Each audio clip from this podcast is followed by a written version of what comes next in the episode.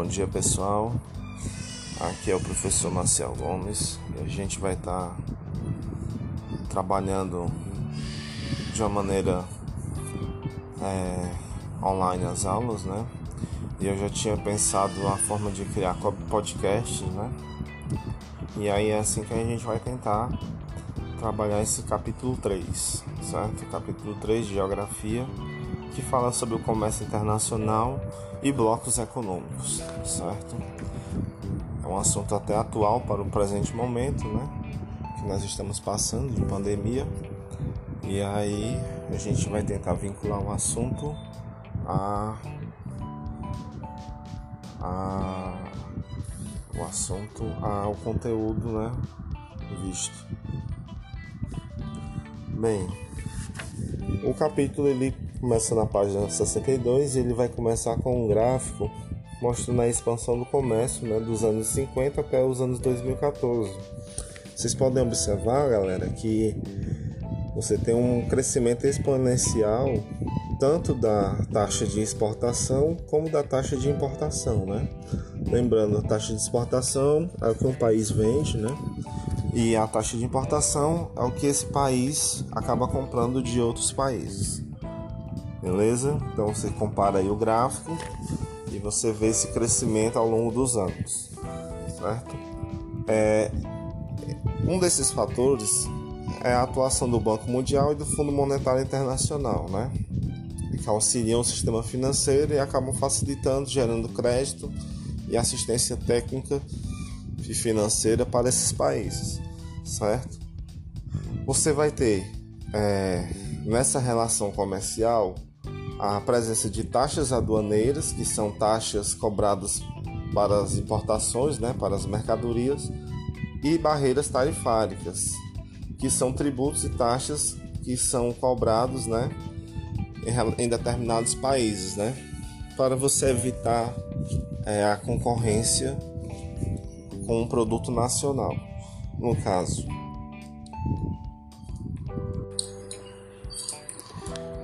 Pessoal, na página 63, a gente começa a falar da OMC, né, que é a Organização Mundial do Comércio, onde ela vislumbra acordos, né, comerciais entre as nações, certo? E aí a gente fala das, das grandes nações do planeta, né, principalmente no âmbito comercial, você tendo os Estados Unidos, Canadá, né, a União Europeia e no mercado asiático, os dois países de, assim, de intenso crescimento, o Japão e a China, né? Para não falar outros, né? Está falando dos mais importantes. Então esses países despontaram na produção industrial e na exportação de produtos, né? No século XX, com o surgimento das empresas multinacionais, né, você vai ter também países que se industrializaram, né? Os países chamados subdesenvolvidos mais industrializados, onde entra o grupo do Brasil, né? Você tem Brasil, Argentina e México na América. Você vai ter a Coreia do Sul, Singapura, Malásia, Taiwan e Hong Kong, né? Formando os tigres asiáticos. E por último, como a gente já disse, os novos países industrializados, a China e a Índia, né? Assim, despontando nessa industrialização. A China com aqueles produtos tecnológicos, né, brinquedos, sapatos, roupas, e a Índia mais no, na questão do vestuário. Né? Eles trabalham muito a questão do vestuário e alimentícia. Essa política de expansão né, comercial, ela tem uma questão neoliberal, né? Ela aquela questão do livre mercado, né? O mercado se regula sozinho. Então, associado a essa política neoliberal, você também vai ter o contexto das privatizações, que a gente já mencionou em capítulos anteriores, né? É, a abertura do, do mercado a empresas transnacionais, né? A disputa pelo lucro, né? a, concor a livre concorrência. Então, isso tudo está interligado numa busca de favorecer e valorizar o comércio né, internacional, o comércio exterior.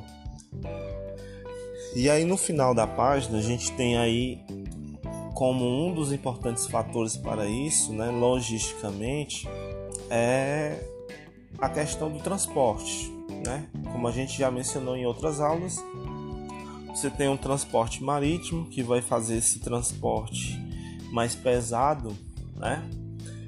Mais grosso, via de regra, tipo de minério, ferro, né?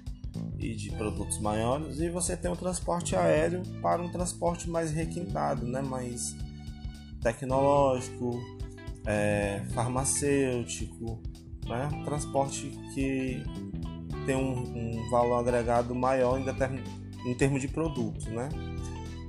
Apesar do, do, mais importante para o comércio exterior ser o transporte marítimo, né? Os portos e a capacidade dos seus navios, né? De transportar cargas, beleza? Esse transporte, né? Essa distribuição no comércio mundial eu já mencionei antes, de regra geral, ela vai estar estruturada em três eixos, né? O eixo da América do Norte, o eixo da União Europeia e o eixo da Ásia. E aí na América do Norte você tem os Estados Unidos e o Canadá. Na Europa você tem o contexto dos países europeus, né, em si. E na Ásia, a gente já disse Japão, China e os tigres asiáticos, né? Coreia do Sul, Taiwan, Hong Kong, Singapura. E aí você vê no gráfico essa, essa participação desses, desses países, né? Observe aí como a África ela ainda não tem essa força é, em participação comercial, apesar de ela ser uma grande é, distribuidora de matéria-prima, né? Mas ela recebe, ela passa matéria-prima para determinados países e recebe produtos né, industrializados de primeira e segunda ordem, né? Certo? E aí quando a gente traz para esse assunto que a gente tem hoje da pandemia, você vê que o continente africano ele ele sofre menos, apesar de sofrer e apesar de numericamente, né?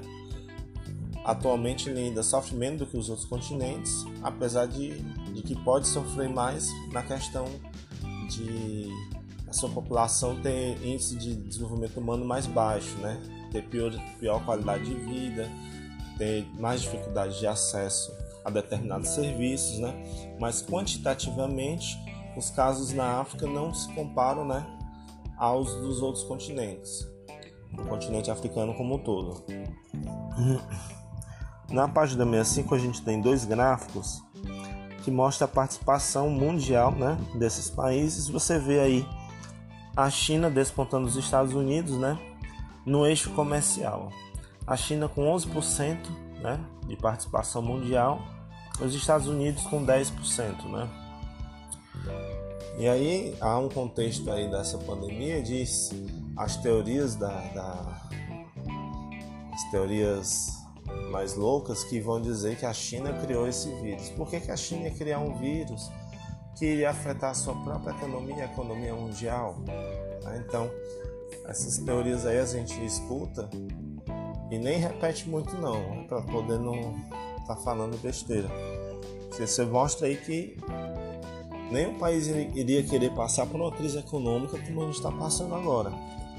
Né? Nem Estados Unidos, nem China. No comércio é, exterior, né, você vai ter aquela relação da balança comercial, que ela tem que ser favorável, né?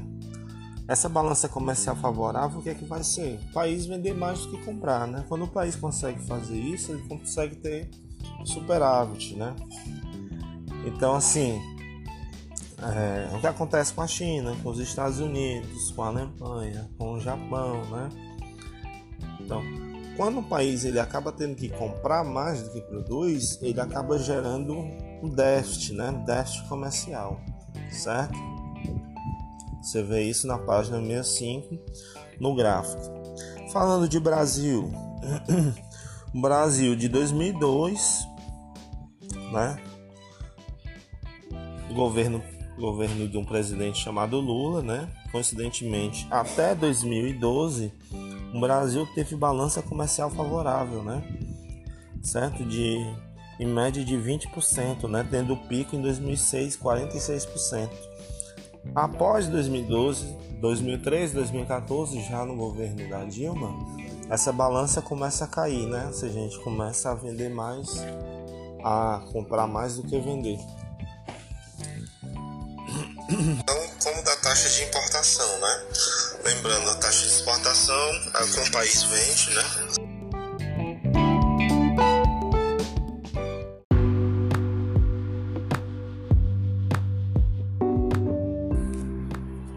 Na página 66 você tem aí a interrogação livre comércio ou protecionismo, né? E aí você tem duas mensagens, duas manchetes, né?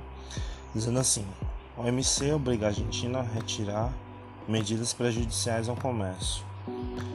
E a segunda, na OMC, Brasil discute com a Indonésia barreiras à exportação do frango. Pessoal, manchetes como essas revelam que o protecionismo ainda é uma prática recorrente no mundo, né? Apesar de já termos alcançado pela OMC, pela OMC as suas negociações e acordos né, estabelecidos para uma liberalização do comércio internacional e a eliminação de barreiras alfandegárias, né?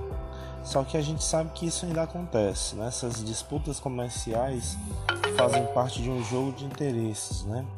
Políticos, econômicos né, e financeiros. Então, assim, determinados países eles criam estratégias para poder é, dificultar a entrada de produtos, encarecer, né, numa disputa é, comercial, né, entre país A e país B. Essas medidas são chamadas medidas protecionistas, né, medidas é, tarifáricas, né e aí o livro ele coloca um total de seis medidas né, que são aplicadas no, no mundo, apesar de essa aplicação ela acabar se dando de forma disfarçada, né? até porque legalmente não poderia ocorrer, mas a gente sabe que ocorre. Primeira medida que é mencionada no texto é a imposição de cotas, que seria o que? Um país compra um determinado produto certo? Mas até certo ponto esse produto vai custar um preço. Acima de uma parte dessa cota, esse produto já vai ter uma elevação né, da sua taxa que faz com que proteja o produto que está dentro daquele país. Exemplo: os Estados Unidos compram nosso açúcar. Então, uma parte desse açúcar vai ser comprada a um valor né, interessante para o mercado brasileiro onde esse produto vai chegar no mercado americano e vai concorrer com um produto americano. Mas de 30% para cima, ou seja, uma outra parte desse açúcar, se os Estados Unidos precisar comprar da gente, aí já vai comprar com preço um preço mais elevado, né?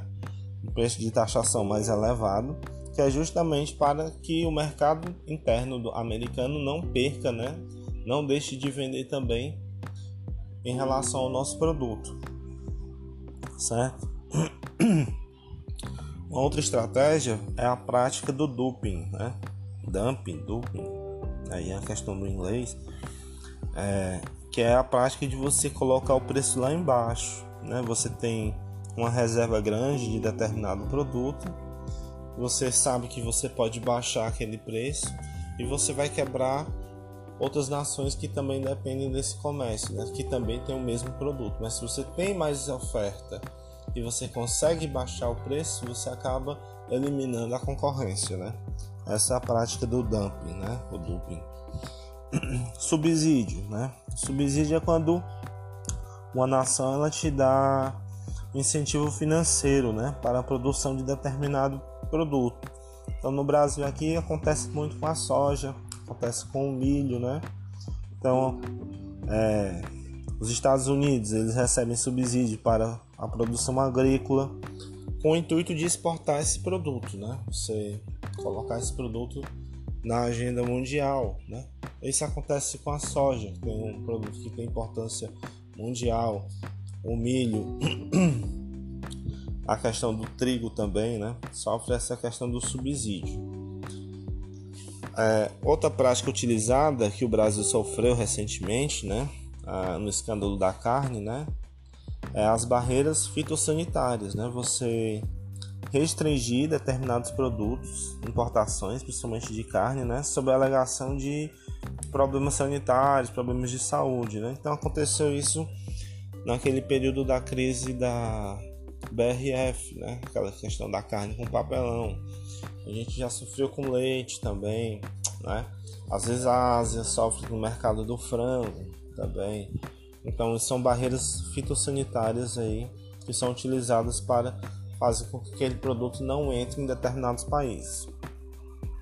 Você também vai ter as barreiras administrativas, que são as normas, as leis, as exigências, as regulamentações, né, os é, proibição de determinadas importações, né, com a ideia de proteger a indústria nacional, né? Ou então você taxa, né? Então, por exemplo, você vai com que que você tem um perfume da Boticário que custa 100 reais, que é caro, né? 100 reais. Mas e aí você vai ter, ter um produto importado que se você trouxer de fora vai custar próximo disso. Mas por que, que ele vai custar mais caro? Né? 250, 300? Por conta das barreiras administrativas, né? Porque senão, se não tivesse as barreiras, o que, que você vai comprar? Você vai acabar comprando importado, que é de melhor qualidade, e a indústria nacional vem a quebrar, né? Vem a não vender, a não faturar. Então isso é uma forma de você dar uma proteção né, administrativa. É como também se faz com os carros, né? Custo do carro, custo de um carro nacional aqui gira em torno de 15, 18 mil, né? Mas é vendido a 40. O mesmo carro importado também tem um custo relativamente baixo lá fora, né? Vamos botar aí 20 mil reais. E aí por que, que o importado vem custando 100? Porque você tem que é a taxação de impostos, né? Porque senão a indústria nacional não vai concorrer, conseguir concorrer com essa indústria é, de fora, né? Somente essas marcas importadas. E por último, a taxa de câmbio. Ela é medida na política monetária, onde ela o governo vai tentar desvalorizar a moeda nacional, né, de modo a tornar os produtos importados mais caros, desestimulando assim a entrada de produtos estrangeiros no país. Por isso que se preocupa muito com a questão da cotação do dólar, né? A taxa de juros, todos esses fatores vão elevar, podem elevar essa taxa de câmbio, né? A chegada de produtos de fora também, né? Importados. E aí você vê na, no gráfico da 67 os países que são mais protecionistas do mundo: China, Estados Unidos, Alemanha, França. Observe aí que as grandes nações, né? As grandes nações industriais são também as grandes nações que se protegem mais né, comercialmente. E os países que menos se protegem economicamente. Índia, Rússia, Argentina, Brasil, né? Também os Estados Unidos, que recebem tem muita demanda, né? Acaba tendo que produzir, tendo que comprar muito produto, né? Não tem ainda é autossustentável até porque o consumo é muito grande. Na página 68 e 69 existe um esquemazinho que você vai entender o protecionismo. É, esse esquema é tão bem feito que não precisa nem estar comentando. Dê uma olhadinha na página, leia todo, todos os, todas as informações, tá certo? Que vocês vão entender como é que é feito esse protecionismo, beleza? Galera, uma forma de facilitar o comércio é a questão da se juntar em, em blocos, né, em grupos. Isso vai acontecer com o surgimento dos blocos econômicos, né, o regionalismo econômico, onde você vai ter pelo menos oito blocos, né, sendo importantes no mundo. Mais conhecido é a União Europeia, né? Você tem a SEI, que é, vamos dizer assim, uma, um embrião da União Europeia no mercado asiático, a APEC, na América do Norte, o NAFTA, né?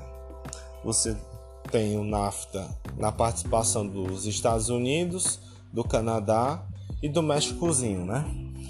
O Mercosul na América do Sul, a MCCA, que é o Mercado Comum Centro-Americano, pegando ali os países da América Central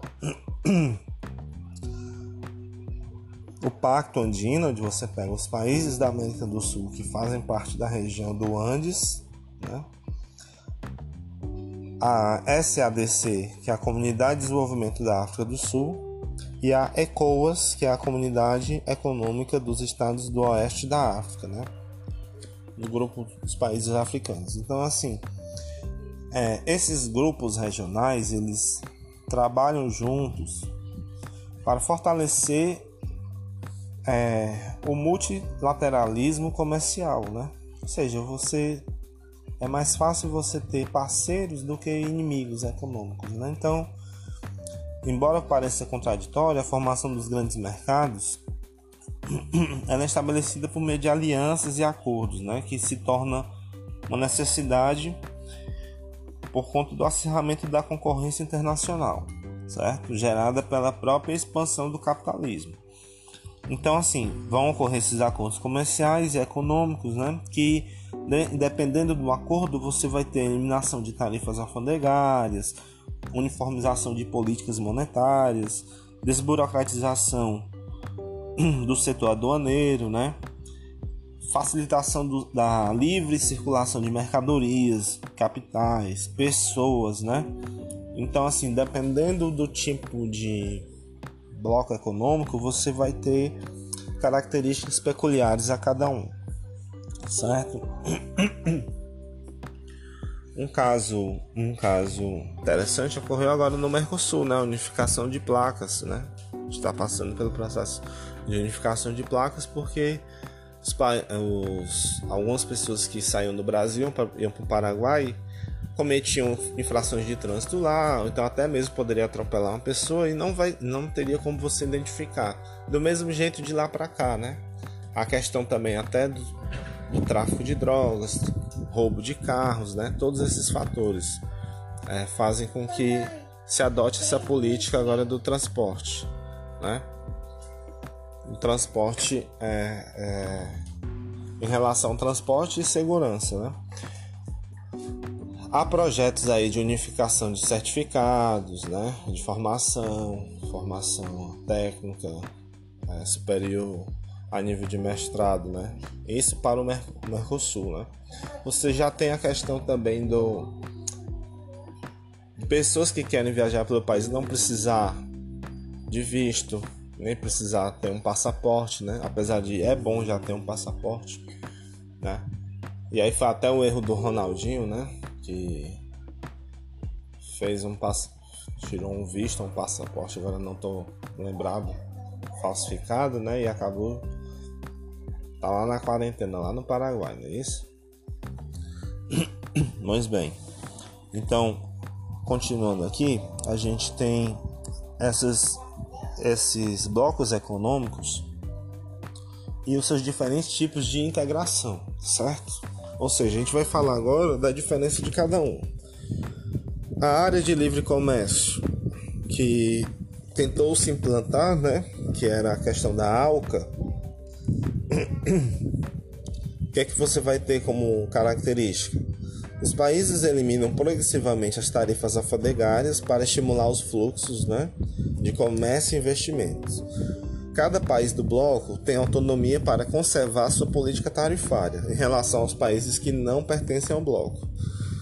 Então, você tem como exemplo de uma área de livre comércio o bloco econômico do NAFTA, certo? Onde você vai ter a composição dos três países da América do Norte, né?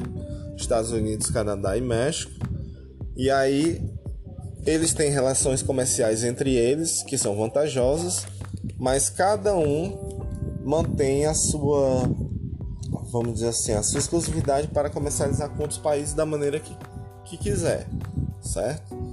Principalmente com os países que não são do, do bloco. Então, os Estados Unidos podem comercializar com o Brasil a uma determinada taxa de câmbio, o México do mesmo jeito, o Canadá do mesmo jeito. Na União Aduaneira, que é o bloco que caracteriza o Mercosul, você tem o livre comércio estabelecido pela eliminação das barreiras alfandegárias, né? Ou seja, não tem barreiras alfandegárias entre os países. Os países também adotam a tarifa externa comum, né? Que é chamada de TEC.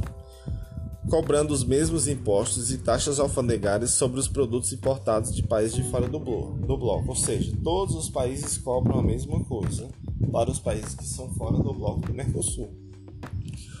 Certo? Então, o Mercosul ele vai ser caracterizado como uma união aduaneira, né? ou seja, uma união comercial. O terceiro tipo né, de blocos né, de integração regional é o Mercosul o mercado comum. Né? O mercado comum, apesar do Mercosul ser chamado né, mercado comum da América do Sul, ele ainda não é um mercado comum, ele ainda está na fase de união aduaneira. Já o mercado comum, um exemplo que nós temos é a União Europeia. Né? Você vai ter o livre comércio de mercadorias e serviços, certo? E aí nisso a gente coloca os capitais, investimentos, pessoas, né, entre os países membros, ou seja, aquela história que todo mundo já disse. Você está na França, vai, quer ir para Espanha, você vai, quer ir para Itália, você vai, né? Você tem, basta você ter a, a os países serem do mesmo bloco econômico, né, do mesmo grupo, grupo político regional, e aí você vai ter essa facilitação. Isso vai implicar o estabelecimento de coordenações econômicas e da harmonização das legislações né, nacionais. E aí isso pega a questão trabalhista, a questão tributária, a questão previdenciária. É, num modelo mais amplo, né, assim, numa questão mais avançada, o mercado comum ele passa a se chamar também depois de União Econômica e Monetária, que é por isso que a gente chama de União Europeia, né? Antes era CEI e aí passa a ser a União Europeia para uma parte dos países da Europa. Porque você vai ter aí o estabelecimento de uma moeda única, um banco central também único, né? É, a criação de uma padronização política, econômica e monetária, certo? Você vai ter também é, níveis compatíveis de inflação, taxa de juros, déficits públicos, né? Então, assim, você tem um mercado bem mais amplo né, de, de econômico, político e financeiro, tá certo? Então é o grande bloco econômico. Recentemente, a Inglaterra, né, ela se desmembra do bloco, né, através do Brexit, e aí eles já não fazem mais parte, não fazem ou não vão fazer mais parte, né, do bloco econômico da União Europeia. Rapidinho aqui a gente vai dar uma pincelada em cada bloco, né? Começando pela União Europeia, que foi o que a gente mencionou por último. E aí ela vai ser ter um início nos anos 50, certo? Formada por 28 países, né? Os mais importantes da Europa, Alemanha, França, Itália, né? Questão do Reino Unido que eu já mencionei para vocês, né? A saída da, da Inglaterra e dos outros países da Grã-Bretanha também. E aí você vai ter esse surgimento do bloco após né, a Segunda Guerra Mundial, com a questão do Plano Marshall, né, que foi elaborado pelo presidente americano George Marshall, que constituía um programa de auxílio financeiro para a reconstrução econômica e física dos países europeus. Não é isso? Então, esse primeiro momento, é, a União Europeia ela nem se chamava União Europeia ainda, ela ia ser a chamada Comunidade Econômica Europeia, né? A CEE, eu chamei CEI, mas é porque vem logo na cabeça a questão da CEI. E aí, é, em 1990, você vai ter o surgimento da União Europeia através do Tratado de Metros, né? Onde você vai ter o bloco mais antigo em formação, né? E que também vai apresentar um estágio mais avançado de integração, pelo que a gente já havia mencionado, não é isso? É... O bloco da União Europeia vai ser o que possui os países com melhores IDH, né? De desenvolvimento humano, onde você tem exemplo a Suécia, a Holanda, né? Você tem a Noruega, você tem a Suíça, mas também você tem países que têm um IDH mais baixo, como a Romênia, a Bulgária, é, Eslováquia, Hungria. Né? Então você tem países também tanto de IDH mais elevado como de IDH mais baixo. A grande potência europeia né, é a Alemanha, né, assim, é potência industrial, rica em minérios, tecnologia desenvolvida, né, um líder exemplar, né? Então assim é a nação que desponta economicamente, né? E você tem as nações abaixo, a França, a Itália, né? apesar das crises econômicas dos últimos anos, né? Ainda são referências para o continente europeu. Na página seguinte, na página 74, a gente fala do Mercosul. Gosta muito de cair em prova, né? O Mercosul ele é o Mercado Comum do Sul, né, o termo. Ele vai começar a vigorar a partir do Tratado de Assunção, assinado em 91.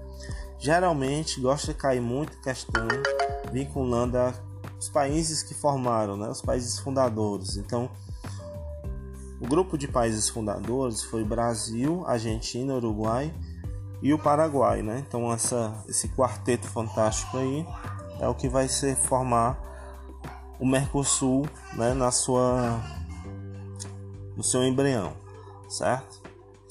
É, quando você pega esses países, lógico que outros países foram entrando ao longo dos anos. Né? Você teve a entrada da Bolívia e do Chile, do Peru, a entrada da Colômbia, a entrada do Equador, a disputa da Venezuela se entra ou não, né?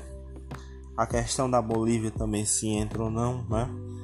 Mas o que a gente vai focar aqui é nesse quadrozinho socioeconômico, onde você vê as economias, né? E você vai ver que o Brasil é a grande economia do Mercosul, né? Você pega a população brasileira, 210 milhões, população argentina, 45 milhões, população colombiana, 50 milhões, né? Isso os dados de 2015. Tá? O PIB brasileiro 2 bilhões, né? E 346 milhões. O PIB argentino 540 milhões, né?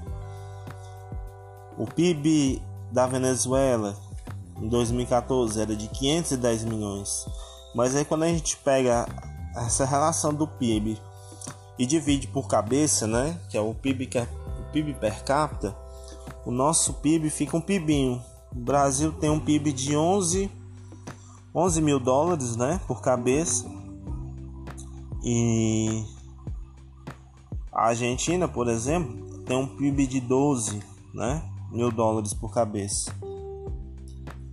É, o Uruguai tem 16, a Venezuela 16, ou seja, tem um PIB muito mais elevado. Essa questão da distribuição da renda, né? O Brasil sofre com essa questão, a desigualdade social, a desigualdade na distribuição de renda né? Os nossos números só não são piores do que o do Paraguai, o da Bolívia, que são baixíssimos, né? Da Colômbia e do Equador, que aí é demais. Quando a gente pega IDH, em IDH a gente perde para o Chile, por exemplo, né? O melhor IDH da América do Sul, a Argentina também, né? E outros países, o Paraguai. Então, assim, isso mostra que a gente, apesar de um país rico, sofre muito na mão dos nossos líderes, né, dos nossos políticos, que ainda não, não conseguiram fazer essa igual distribuição de renda. É, o NAFTA você vai ter. O NAFTA é aquele grupo que você tem o soberano, né? E os outros dois que estão ali só participando, né? Ou seja, você tem os Estados Unidos, o grande soberano do grupo do NAFTA, população de 325 milhões contra 36 do Canadá e 125 do México. PIB americano é de 17 bilhões de dólares, né?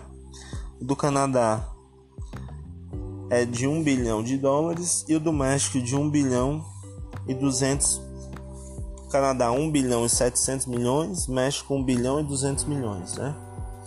Quando a gente pega para o PIB, PIB per capita, aí o PIB do Canadá se aproxima dos Estados Unidos, né? Estados Unidos 54, Canadá 50, México 10, né? O México nessa onda muito parecido com o Brasil, né? Ou seja, tem uma, tem uma grande população, né? Tem um PIB até mais ou menos, né? E, mas sofre muito com a, a questão da, do subdesenvolvimento, né? Da atraso, da colonização de exploração. E aí, quando você vai olhar o IDH, o IDH americano é de 0,915, o IDH canadense é 0,913 e o IDH mexicano é 0,7, ou seja, 0,7 é o IDH médio, né? É.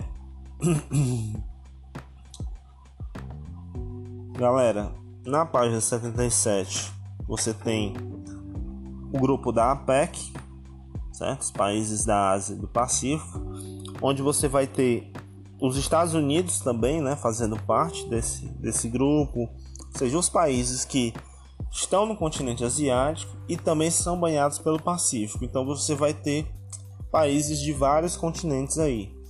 A Austrália, Canadá, Coreia, o Chile, a China, os Estados Unidos. Então é um bloco que está mais vinculado aí à questão do oceano, né? Essa logística do comércio do Oceano Pacífico.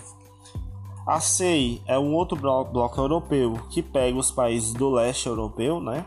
São eles a Rússia, a Ucrânia, Belarus, Cazaquistão, Moldávia, Armênia, Azerbaijan, Kirguistão, Tadiquistão, Turcomenistão e Uzbequistão, né? Estão, estão, estão. E aí a SEI, você vai pegar esses países, você vai ver que é uma outra Europa, né? É a parte pobre, é a parte que sofre com os problemas sociais, sofre com guerras, sofre também com a com a, a não divisão igualitária dos recursos, né? E aí desponta desse lado europeu a Rússia e a Ucrânia, né? São os dois duas grandes nações que tem o maior poder econômico financeiro na região, certo?